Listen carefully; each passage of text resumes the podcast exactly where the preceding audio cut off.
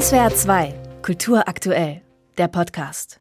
Wenn man in der Altstadt von Geislingen die Hauptstraße entlang geht, vom Rathaus Richtung Süden, dann zieht ein imposantes Gebäude alle Blicke auf sich, der Alte Zoll, erbaut um 1495.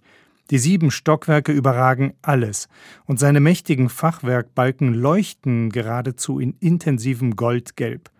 Doch das heutige Schmuckstück machte lange Zeit keine so gute Figur, berichtet Irene Chiriak von der Kommunalverwaltung. Das war sehr unangenehm, ein ganz dunkles Gebäude, an dem man wahrscheinlich die letzten 50, 60 Jahre wirklich keinen Cent investiert hatte. Dieser Turm, den wo Sie hier sehen, wo die Lasten hochgezogen worden sind, der war schief. Oder wir Schwaben sagen Scheps. Das ist etwas, was die meisten Geislinger wissen und wo man auch noch gut in Erinnerung hat. Und zwar so gut, dass Bürgerschaft und Verwaltung das Gebälk zunächst in Grau gestrichen haben wollten, als 2016 endlich die Instandsetzung möglich wurde. Doch dann untersuchte ein Restaurator die Fassade und es kam jener Gold-Ocker-Farbton zum Vorschein, den man heute wieder sieht. Zur Bauzeit, in der gedämpften Farbwelt des Spätmittelalters ein enormes Ausrufezeichen, erklärt Architekt Thomas Neugschwender.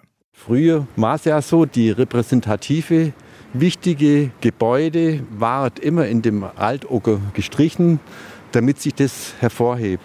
Also so ein normales Gebäude hat an sich eigentlich die Farbe nicht verwenden dürfen. Um die alte Pracht wiederherzustellen, wurden im Gebäudeinneren alle historisch minderwertigen Einbauten entfernt. Zum Beispiel eine Trennwand im Erdgeschoss, Plunder aus dem 19. Jahrhundert, so die Vermutung.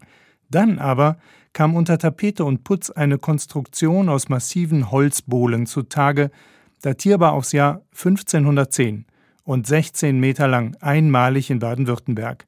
Damit die Bretter nicht allzu schnöde wirkten gegenüber dem aufwendigen Fachwerk ringsum, wurden die Bohlen beim Einbau optisch aufgehübscht. Es ist eine Bohlenwand, die auch in diesem Ockergelb gestrichen, also gefasst war. Und zwar derart, dass sie den Anschein erweckte, es sei eine Fachwerkfassade. Hier sieht man noch ganz schön diese Gelbocker. Die Balken wurden immer breiter gemalt, als sie eigentlich sind. Erläutert Carsten Pressler vom Landesdenkmalamt. Er skizziert auch den besonderen Charakter des Gebäudes. Den kleinsten Teil nahmen Wohnung und Büro des Zöllners ein. Ab dem zweiten Stockwerk aufwärts war das Haus ein reines Lager, gekrönt von vier Dachgeschossen. Also wir haben hier in der Tat ein spätmittelalterliches Hochhaus, das vor allem dann im Bereich der Dachgeschosse sehr hoch, sehr steil, sehr spitz ist. Und das prägt ja eben auch diese typische deutsche oder mitteleuropäische äh, Giebellandschaft der spätmittelalterlichen Stadtkerne. Also nichts wie rauf in die schwindelerregende Höhe des alten Zolls. Die historischen Treppen sind fast so steil wie auf einem Schiff.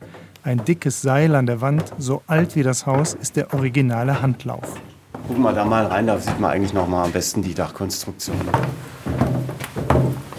Hoch oben unterm Dach steht ein massives Drehkreuz aus Eichenholz, daran eine lange Kette mit Haken. Seit 500 Jahren können damit schwere Lasten hier hochgezogen werden und die Mechanik funktioniert wie am ersten Tag.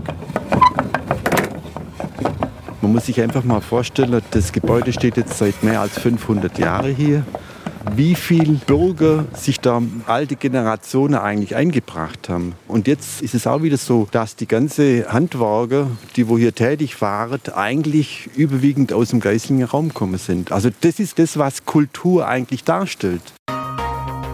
SWR 2 Kultur aktuell. Überall, wo es Podcasts gibt.